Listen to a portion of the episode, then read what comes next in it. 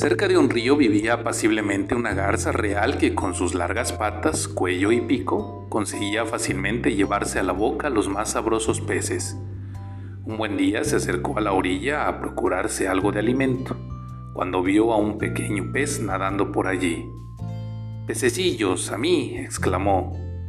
¿Cómo contentarme con tanta comida? Soy una garza muy real.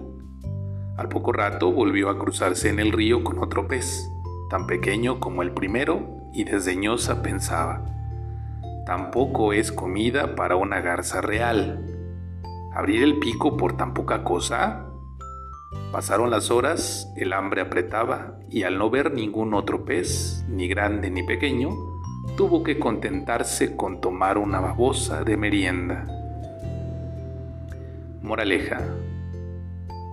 Quien mucho quiere tener, por su vanidad puede perder. Buenas noches, Dana. Buenas noches, Iker. Buenas noches, Naye.